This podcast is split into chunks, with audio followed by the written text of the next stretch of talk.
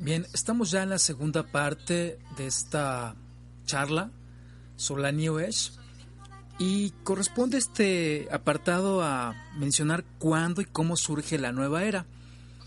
Verán, la nueva era, ya dijimos, una mezcla, un cóctel, una ensalada de filosofías, corrientes, doctrinas, etc. Y la era de Acuario surge como movimiento sociocultural entre los años de 1960 y 1970. Ubiquemos un poco el contexto, ¿sí? Estamos hablando de la Guerra Fría, esa eh, lucha geopolítica, económica y militar entre Estados Unidos y la Unión Soviética, o sea, el enfrentamiento entre dos grandes potencias por imponer al mundo sus sistemas eh, políticos, ideológicos y culturales y lograr de esa forma la hegemonía mundial. Bueno, eh, ocurre que pues todas las tesis marxistas, leninistas, trotskistas, marcusianas, en fin, todas las denominaciones y ramificaciones que podemos considerar están englobadas en el socialismo, empiezan a tener gran acogida e interés por parte de los jóvenes. Eh, pero lamentablemente, pues esta expansión comunista y de su ideología, pues llega a muchos países.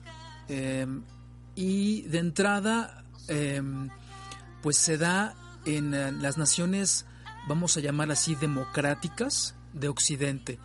En Europa, en Estados Unidos principalmente, México algo tuvo que ver al respecto, aunque muy poquito en ese sentido.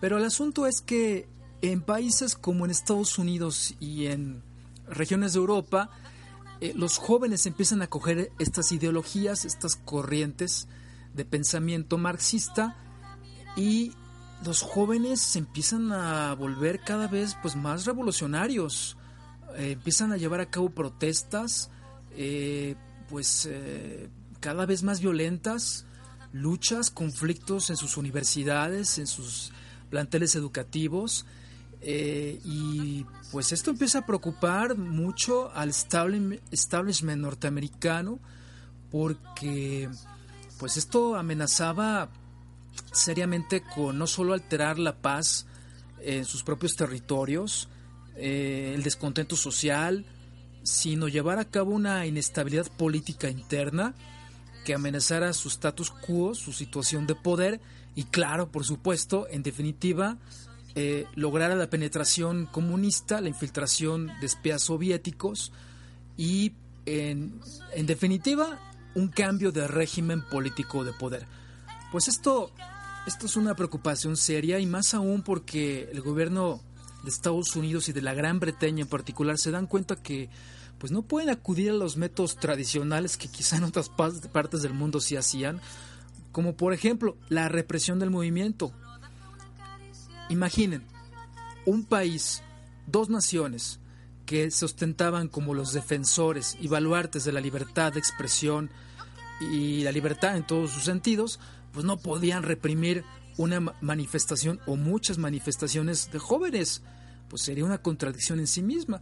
Pues entonces deciden optar por una estrategia diferente. ¿Cuál fue? Eh, de acuerdo con eh, dos importantes periodistas y escritores de nombre José Lesta y Miguel Pedrero en su libro Claves ocultas del poder mundial, un libro que recomiendo ampliamente, señalan que el gobierno de Estados Unidos, a través de la CIA, la famosa Central de Inteligencia, y el gobierno británico deciden poner en marcha un plan secreto, un plan secreto para cambiar el punto de atención de los jóvenes. O sea, buscar establecer una estrategia que lograra distraer a los jóvenes de todos estos rollos, de todos estos eh, planteamientos marxistas. Y lo hacen a través de tres puntos importantes. El primero, a través de la, del consumo de droga LSD. Número dos, a través de la difusión del rock y mucho del contenido que enseguida veremos. Y número tres, a través de la difusión de las tesis, planteamientos esotéricos. Es decir, eh, una serie de ideas, de creencias eh, filosóficas, metafísicas, astrológicas, de hipnosis, meditación trascendental, sabidurías de Oriente, ocultismo, iniciación en grupos secretos, etcétera, como vamos a ver a continuación. Esto, esto déjenme decirles em, a usted, amigo, amiga que nos escucha, pues esto es muy grave. Vamos a ver. José Lesta y Miguel Pedreo señalan en su investigación, en la cual tuvieron que acudir a fuentes importantes, archivos desclasificados, o sea, que estaban em, vedados a la opinión pública, secretos, documentos importantes del gobierno de Estados Unidos y también de la, de la KGB, esta agencia de espionaje eh, de la ex Unión Soviética, bueno, pues encontraron esta información muy relevante, repito, en su libro Claves Ocultas del Poder Mundial, editorial EDAD. Pues bien, eh, ¿cómo llevan a cabo esta, este plan secreto para cambiar el punto de atención de los jóvenes, distraerlos de los asuntos políticos? Bueno, eh, llevan a cabo las tres estrategias que ya mencioné. La primera, vamos por partes. La primera, la de las drogas. ¿Qué hacen? Bueno, pues eh, la CIA pone a su vez en marcha otro, otro plan dentro de este gran plan eh, secreto que comento, llamado eh, Plan Mental MK Ultra. ¿Cómo? A través de la experimentación de la droga del LSD empiezan a experimentar una serie de personajes, de hombres, como por ejemplo, entre otros, Aldous Huxley y Humphrey Hosman, y se dan cuenta que la droga funciona, que la droga es poderosa y que puede ayudar esta a, pues, a distraer el punto de atención de los chicos, de los universitarios. Pero para ello se preguntan entonces qué hacer, es decir, ya probamos que funciona la droga, esto ya también se había experimentado una, una década antes, pero acaba por desarrollarse en los 60 y se dan entonces a la tarea de buscar pues una serie de pensadores, de ideólogos que después se conocerán como ideólogos del hipismo, que se van a dar la tarea de buscar que los jóvenes, jóvenes la consuman a través de engaños como mencionar que esta droga del LSD es capaz de expandir la conciencia o catalizar la conciencia. Imagínense ustedes que llega el profesor, ¿no? Y le dicen los chicos, mira, oye, tómate esto, ¿eh? Y vas a ver cómo vas a pasar matemáticas, ¿eh? ¿Cómo la ven? Bueno, pues personajes como Alan Watts, Rory Betson, Christopher Isherwood, Tommy Tillery, Ken Kesey, Stanley Groff, bueno, y más, eh, empiezan a ir a las universidades, en los salones, en las calles también, hablar de la droga, hablar del LSD. Y los jóvenes, pues, ¿qué creen?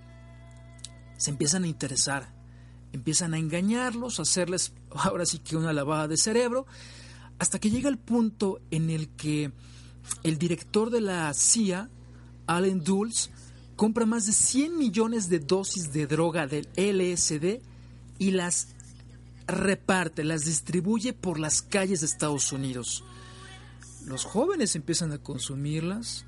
Eh, no había problema, no había restricción, no, estaba prohibido el consumo de droga como ahora quizá. Y bueno, acaban por ser seducidos por el engaño, ¿no? Eso no es todo. Eh, la segunda estrategia, vamos a mencionar aquí el esoterismo, que tiene dos vertientes, el orientalismo y el ocultismo. Por parte del orientalismo, el gobierno de Estados Unidos y el gobierno británico buscan importar la sabiduría y filosofía de Oriente. ¿Cómo lo hacen?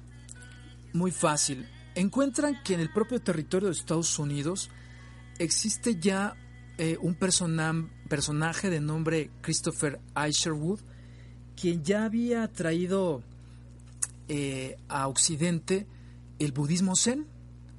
Y como él, otra sociedad un grupo eh, llamada Sociedad Teosófica que ya empezaba a enseñar el hinduismo, pero era una organización por allí medio extraña, medio rara, que existía a mediados del siglo XIX y que hasta mediados del siglo XX había traído el hinduismo, el yoga, la meditación trascendental, esto de los Hare Krishna, la ley del karma y otra serie de ideas ocultas a Occidente. Eh, hay que hacer aquí una, un breve paréntesis para hablar un poquito acerca de esta sociedad teosófica. ¿Por qué? Porque esta asociación que fue liderada durante muchos años por eh, tres importantes mujeres, de triste memoria hay que decirlo, aquí sí no pusieron el ejemplo, el buen ejemplo, eh, se distinguía por, por sus ideas, sus planteamientos de mitología hindú y oriental, oriental.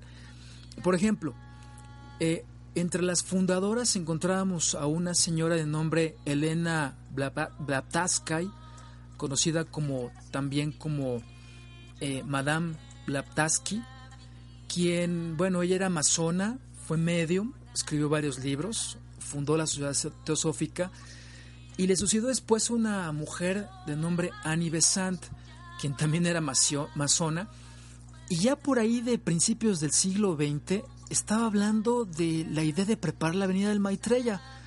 ¿Recuerda cuando hablamos en, la, en, el tema anterior del Maitreya? Bueno, pues ya desde principios del siglo XX ya estaba hablando del asunto.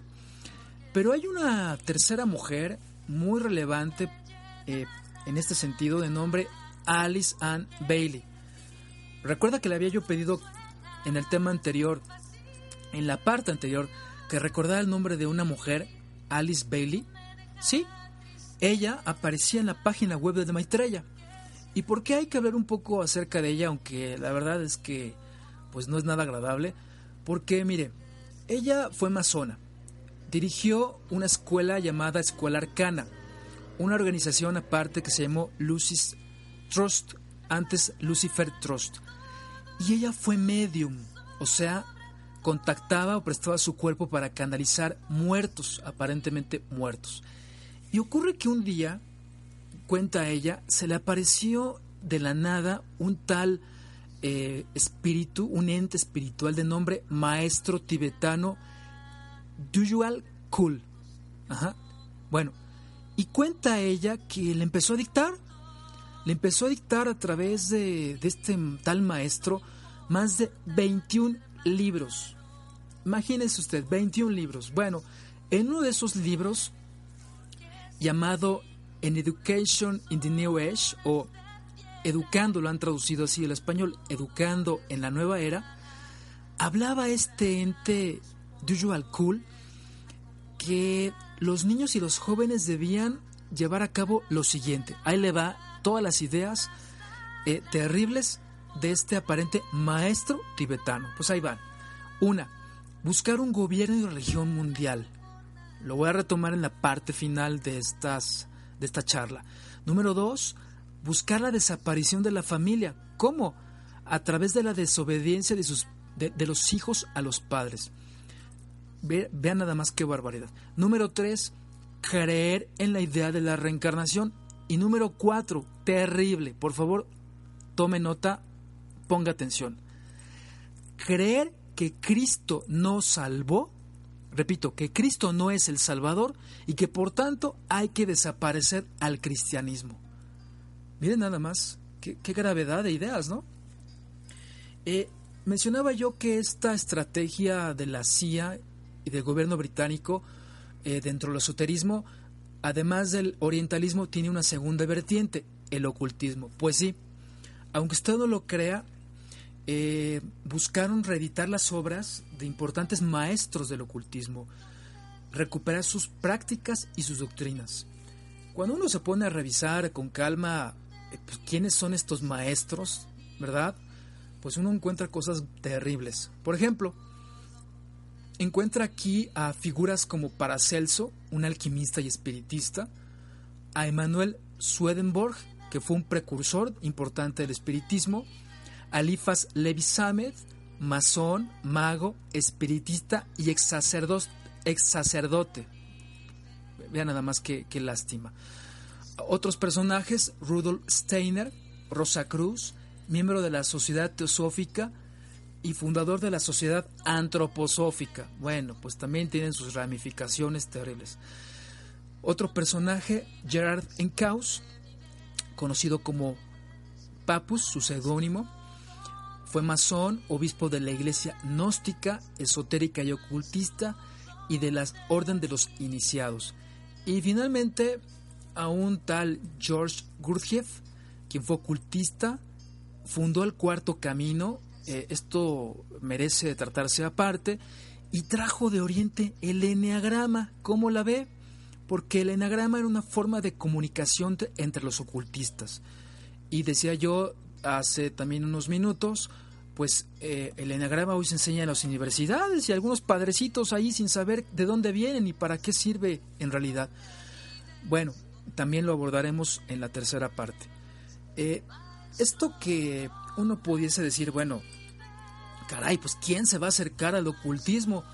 Pues mire nada más y nada menos que eh, ahora como ocurrió con las drogas, pues empiezan a preguntar ¿Cómo le hacemos para que los jóvenes, la gente, crea en todas estas tesis, estas eh, cuestiones eh, de Oriente y, y, del ocultismo?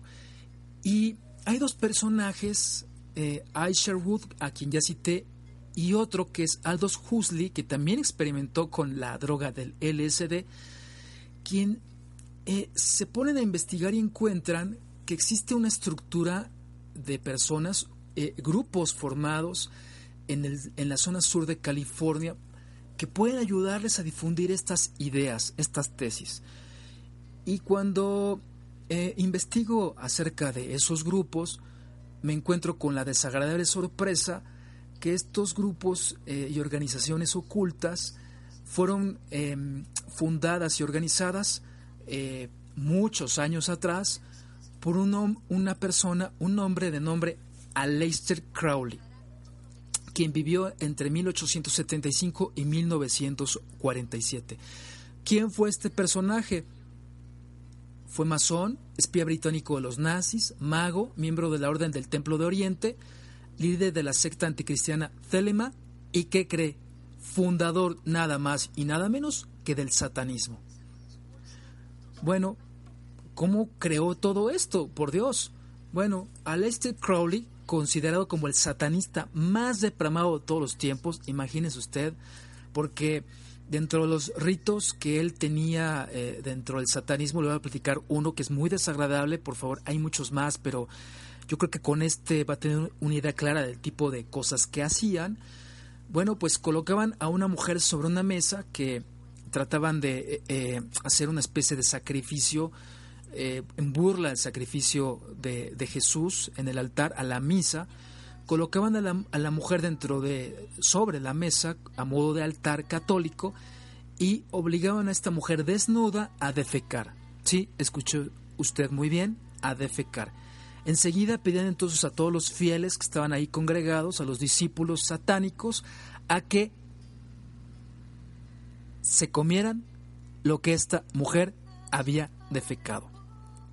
Sé que es algo grotesco, pero solo lo menciono, será quizá de lo más fuerte que escuche usted, para que se dé una idea de la depravación, de la burla, de, de la, bueno, ¿qué podemos decir? De las barbaridades que hacían allí. Bueno, y el creador de esta idea fue Aleister Crowley. Bueno, él funda el satanismo eh, muchos años atrás a raíz de algo muy curioso que le pasó.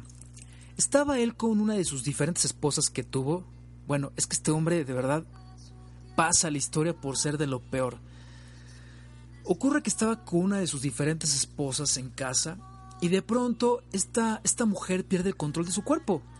De pronto así no sabe ella qué estaba haciendo, pierde control de su cuerpo y empieza a, hablar a través de ella un ser extraño que se identifica con Crowley como Aibas, así se escribe, A-I-W-A-S-S, Aibas, que en broma digo aguas, quien le dicta también, así como le ocurrió a Bailey, a la señora que mencionamos hace un rato, le dicta un libro. Imagínense, un libro. Se puso a hablar la mujer como loca y por favor, este, pues esto tiene que ver con un espíritu maligno. Le dicta un libro llamado El libro de la ley donde ataca el cristianismo y entre otras cosas, este libro, este personaje, el Aibas, Aguas, le dice a Crowley, la palabra pecado es restricción. Haz lo que quieras es la única ley. ¿Qué le parece? Por favor no la confunda con la frase de San Agustín de ama y haz lo que quieras, que por supuesto son cosas totalmente distintas. Bueno, pues este libro, el libro de la ley, empieza a ser editado, empieza a tener gran difusión, hasta que tiempo después eh, llega, y aquí entra la tercera estrategia o tercer punto de atención del plan secreto que estamos platicando, de la CIA y del gobierno británico, que tiene que ver con el rock. ¿Por qué? Porque ocurre que este, este libro de la ley empieza a ser retomado por personajes como ahí grupos y cantantes de rock como Ozzy Osbourne, los Rolling Stones, Iron Maiden, Daryl Hall y nada más y nada menos que los Beatles o los Beatles. ¿Los recuerda? Bueno, pues ocurre que eh, esta influencia de Crowley en estos grupos y en otros más de música eh, de rock, rock pesado, música siniestra, pues se empiezan a fascinar, empiezan a fascinar muchísimo, muchísimo a los jóvenes. Y esta tercera estrategia del rock, pues es, es muy negativa. Verá, eh, la música a partir de este momento empieza a sonar diferente. La letra de la música también. Y su contenido empieza a tener, ¿verdad? Elementos orientales, hedonistas, ocultistas y también a favor del consumo de las drogas. Veamos algunos ejemplos al respecto. Vamos a empezar, ¿qué le parece? Primero por um, los Beatles, el famoso cuarteto de Liverpool. Bueno, eh, hay algo muy interesante. Mire, hay un, hay un eh, disco, ¿recuerdan los famosos discos de acetato, esos negros? Bueno, eh, hay la portada de un disco de los Beatles, del famoso este de El Sargento Pimenta. Aquí está. Sí. en la portada del disco aparece una serie de personajes. Obviamente están los cantantes, los cuatro, pero eh, uno ve cosas muy curiosas y raras. Además de encontrar aquí al gordo y al flaco, eh, a Marilyn Monroe y a otros personajes como un hindú y un ser extraño aquí enano, pelón, orejón y barbón rarísimo, uno encuentra la fotografía de Aleister Crowley Sí, ahí está, en la parte superior izquierda de la portada del disco. El segundo de izquierda a derecha. ¿Por qué? Qué raro. ¿Qué, le debe este grupo de los Beatles a Crowley para ser inmortalizado en la portada de un disco? Pues mire, hay una serie de cosas que a mí me llaman la atención. Por ejemplo, ¿usted sabía que los Beatles escribieron una canción que se llamó El tonto de la colina? No lo sabía. Bueno, pues le informo. Esa canción es una burla del sacrificio de, de Jesús, de nuestro Señor en la cruz. Y como eso, pues la influencia oriental del grupo, ustedes saben que viaja a Oriente, se convierte en algunos como eh, me parece que es em, eh, Ringo Starr, no, George Harrison. George Harrison se, se, convierte al budismo y adoptan un gurú allá, el Maharashi Yogi, no me acuerdo qué más se convierten. Y, en agradecimiento, em, Harrison compone una canción que se llama My Sweet Lord. ¿La recuerda? Con elementos cristianos de la, aleluya. Y pues los Beatles componen otra canción que se llama Submarino Amarillo y otra por ahí más que no recuerdo que hace alusión a las drogas. Y no contentos con esto, otra canción por ahí de Lennon, ¿verdad? De Imagine, ya saben, imagina, ¿Recuerdan la letra de la canción? En alguna parte dice un mundo sin religión. Y todavía puedo agregar una más, y hay más, ¿eh? pero me detengo aquí para señalar, por ejemplo, esta canción de Number Nine, Number Nine, Number Nine, que cuando uno la, la escucha al revés, bueno, en efecto, es música subliminal, uno escucha eh, eh, mensajes ocultos, eh, mensajes al maligno. Yo mismo fui testigo de esto en cierta ocasión con unos amigos. Nadie me lo contó, yo, lo, yo, yo mismo lo escuché. Y bueno, eh, dejemos en paz un momento a los Beatles, pobrecitos. Em, Vámonos con los Rolling Stones. Ustedes saben, este grupo de viejitos, también cuatro, que sigue cantando. Eh, bueno, pues eh, su vocalista Mick Jagger, él se hace, se hace llamar su majestad satánica. Y en sus conciertos, en sus giras, pues eh, hablan del maligno, no les da pena hacer señales, signos con las manos este, ocultos. Y, y, me llama la atención cómo es que la NFL, por cierto, hace algunos años, dos o tres años, invitó al show del medio tiempo del Super Bowl, el Supertazón, al grupo y cantaron una canción eh, bailando con Satanás o bailando con el maligno. Bueno, más de mil millones de seres humanos vimos como en el medio tiempo un grupo eh, bailaba del maligno frente a nuestras narices. Y bueno, podríamos decir más, eh, no me quiero detener mucho en esto, esto es tema para otra charla muy larga porque también de esto pues hay bastante información como la que generó en su oportunidad el padre John Paul Reginbald en su folletito Queremos Rock, que es un clásico, porque ahí explica acerca de los grupos, de la música subliminal, de los signos, de los símbolos, de la letra. Bueno, es muy completo al respecto eh, sobre todo esto. Pero eh, voy a terminar esta parte de la estrategia del rock con un personaje eh, de nombre Ozzy Osbourne. Ustedes saben, el líder del grupo de Black Sabbath, quien tengo aquí frente a mí la portada de su disco titulado Speak of the Devil, que pues al español es hablar con el demonio, donde se observa él desnudo del torso hacia arriba, bueno, con unos ojos abiertos, una melena muy grande, muy larga, que rebasa los hombros, tiene la boca abierta y de la boca se observan sus dientes, pero dos grandes dientes como colmillos de vampiro. Y según el relato que hay en la explicación del disco, pues acaba de degollar a un murciélago. ¿Sí? ¿Escuchó usted bien? le acaba de cortar la cabeza a un murciélago y se aprecia cómo sale sangre de su boca y se escurre.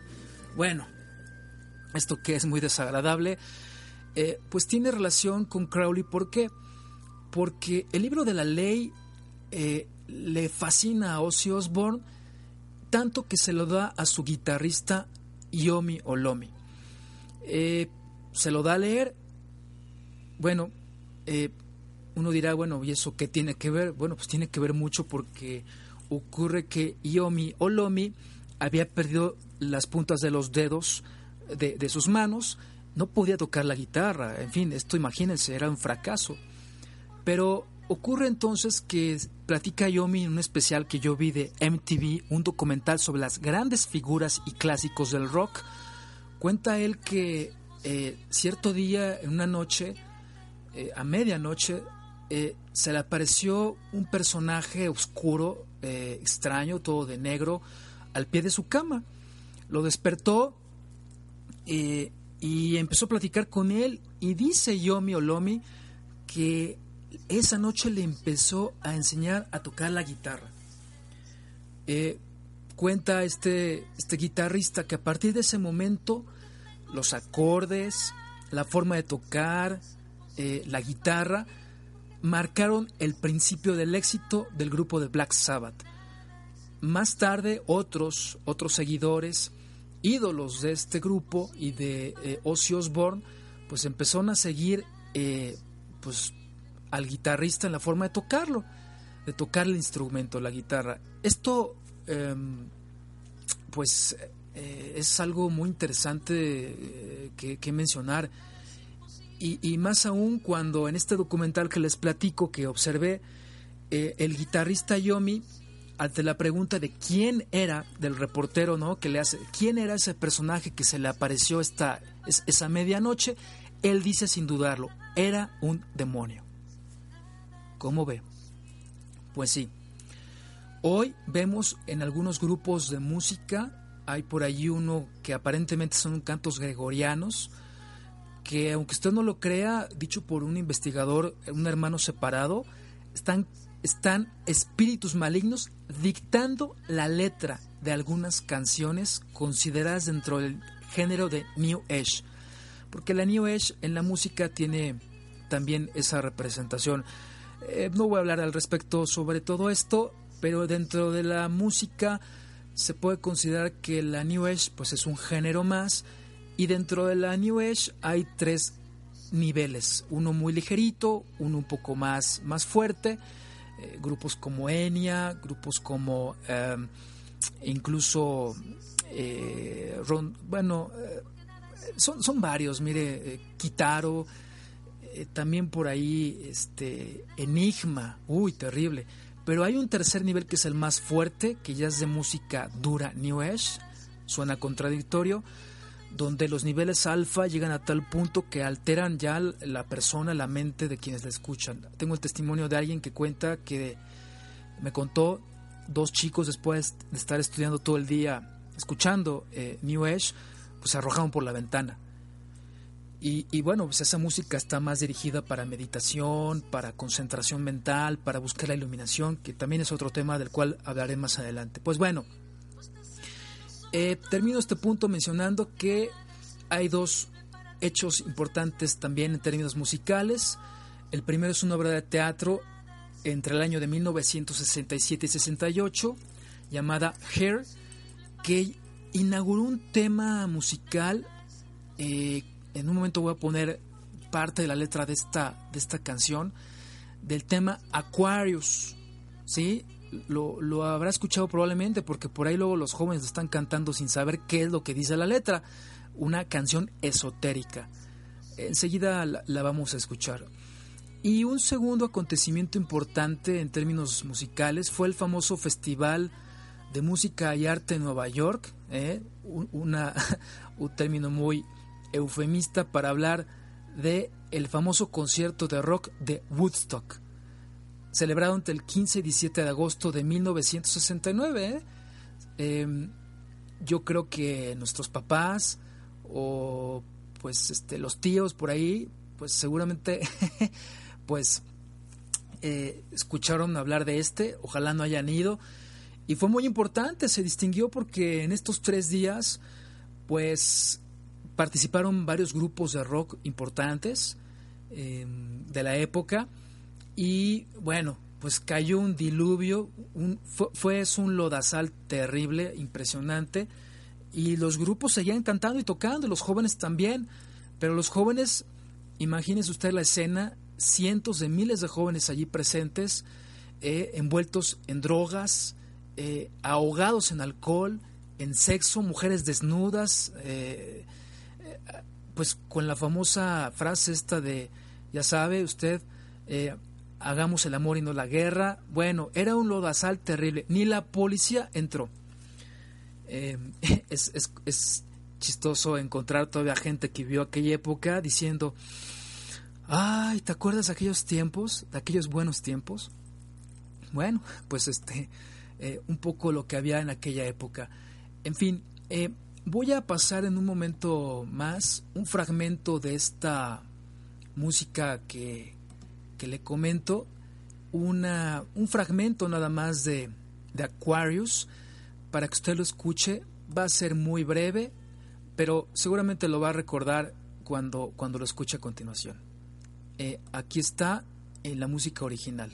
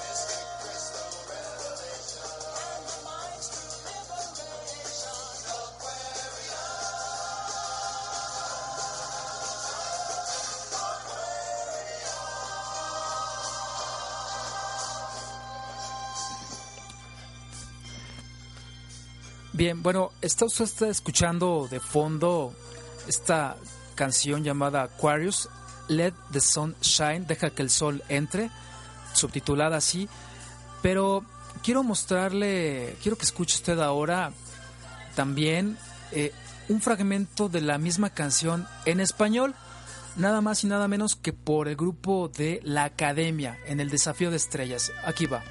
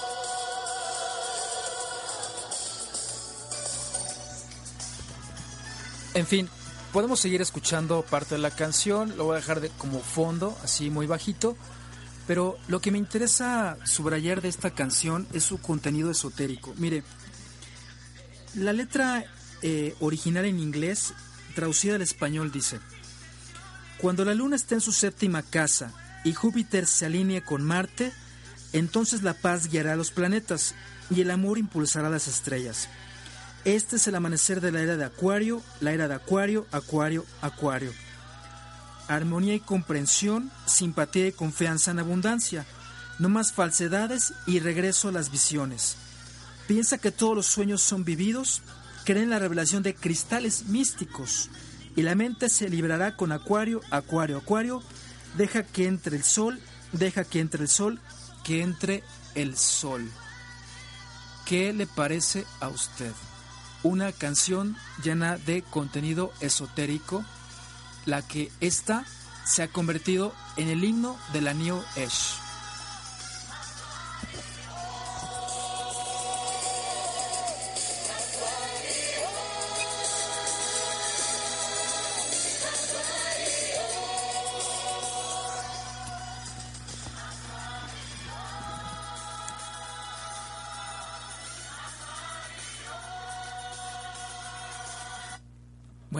Hasta allí la, la, canción que estamos eh, platicando en este momento. Em, le decía a usted que, bueno, pues e, esto tiene que ver con, con la estrategia de, del gobierno de Estados Unidos, terrible. Bueno, eh, finalmente, para concluir este apartado, ¿qué, ¿qué, es lo que ocurre? La pregunta es, eh, que tal vez usted se está haciendo como este servidor, se logró el objetivo eh, político, eh, ideológico y cultural del gobierno de Estados Unidos y de la Gran Bretaña? La respuesta es sí. Eh, el plan fue eficaz. Esto fue lo que desencadenó el movimiento pacífico Flower, Flower Generation, mejor conocido como el de los hippies. Y aunque, pues sí, se, se, opuso a la guerra de Vietnam en aquel entonces y a otros conflictos militares, lo cierto es que ahora fue de manera diferente. ¿Recuerda usted la, la fotografía de, de, de, nuestros papás, a lo mejor, ¿no? La melena, los lentes oscuros, las playeras largas con colores chillantes de rómpeme la retina, ¿no? La, famosa manita así como la que utilizó Fox de Amor y Paz, eh, repito, haz, el, amor y no la guerra. Pero esto es terrible, porque finalmente muchos eh, jóvenes sufrieron, fueron víctimas de este plan. Miles murieron víctimas de sobredosis y de los excesos. Imagínense la combinación letal, ¿no? Drogas, sexo, alcohol. Bueno, pues esto es para volver locos a cualquiera. Eh, muchos jóvenes víctimas de todo esto y del vacío interior, ¿no? En su, en su, en su corazón, pues se suicidaron. Eh, los que sobrevivieron quedaron tontos, de verdad. Eh, y pues, ¿por qué no decirlo también? Desde luego, los que sobrevivieron pues quedaron fascinados por este cóctel de, creencias. Em, eh, se dedicaron a estudiarlo de manera seria, eh, a tener ya un modus vivendi particular, albergar la idea de una nueva conciencia y de una nueva espiritualidad, em, e iniciarse en grupos esotéricos, en ciencias ocultas, allí tiene un poco que ver esto, y en pues en la en la creación de negocios, de, instituciones, talleres que enseñaran todo este tipo de filosofías y creencias. Esto es serio, de verdad, es el yoga, es la acupuntura, es la meditación trascendental, es la, la, tesis de la reencarnación y otras tantas, las que surgen en esta época, porque antes no lo había, antes en Estados Unidos no estaba presente. Créame, esto no ocurría sino, uy, por allí lejos, en algún changarro, en algún negocio que ya estaba cayendo, lleno de telarañas. Esto, esto surge precisamente a raíz de la, implementación de este plan, de este plan que como usted puede ya advertir es perverso, es terrible, es totalmente repudiable. En resumen, amigos, se neutralizó la amenaza y se perdió toda una generación. Sí, el gobierno de Estados Unidos, a través de la CIA, de este plan secreto, tuvo éxito, evitó la desestabilización política interna, pero finalmente destruyó toda una generación. En el año 1980 surge un bestseller de nombre La conspiración de Acuario, escrito por una mujer de nombre Marilyn Ferguson, quien se convirtió en un bestseller, eh, más de 500 mil ejemplares vendidos en la época y vale la pena comentarlo eh, para concluir porque esta mujer dice en cierta parte de su libro lo siguiente, una vasta y poderosa red está tratando de introducir un cambio radical en el mundo. Se trata de una conspiración desprovista de doctrina política, carente de manifiesto. Está integrada por conspiradores que buscan el poder tan solo para disgregarlo, con una perspectiva tan cercana a la mística, más amplia que una reforma, más profunda que una revolución. Esta especie benigna de conspiración en pro de un nuevo programa de actuación humana ha desencadenado el realineamiento cultural más rápido de toda la historia. No es un nuevo sistema político, religioso ni filosófico, es una nueva mentalidad el surgimiento de una sorprendente visión del mundo en cuyo marco hay cabida tanto para la ciencia de vanguardia como para las concepciones del más antiguo pensamiento conocido. Y cuando uno revisa, hasta allí la cita, y cuando uno revisa páginas adelante, ¿qué es ese tipo de pensamiento antiguo y contemporáneo conocido? Pues uno eh, se sorprende cuando encuentra precisamente el yoga, la esotería, la meditación trascendental, la reencarnación, eh, la acupuntura y bueno, pues otra serie de tesis también eh, terribles y prácticas que iremos comentando en esta tercera parte que sigue a continuación acerca de las tesis, principios, medios y prácticas de la New Age.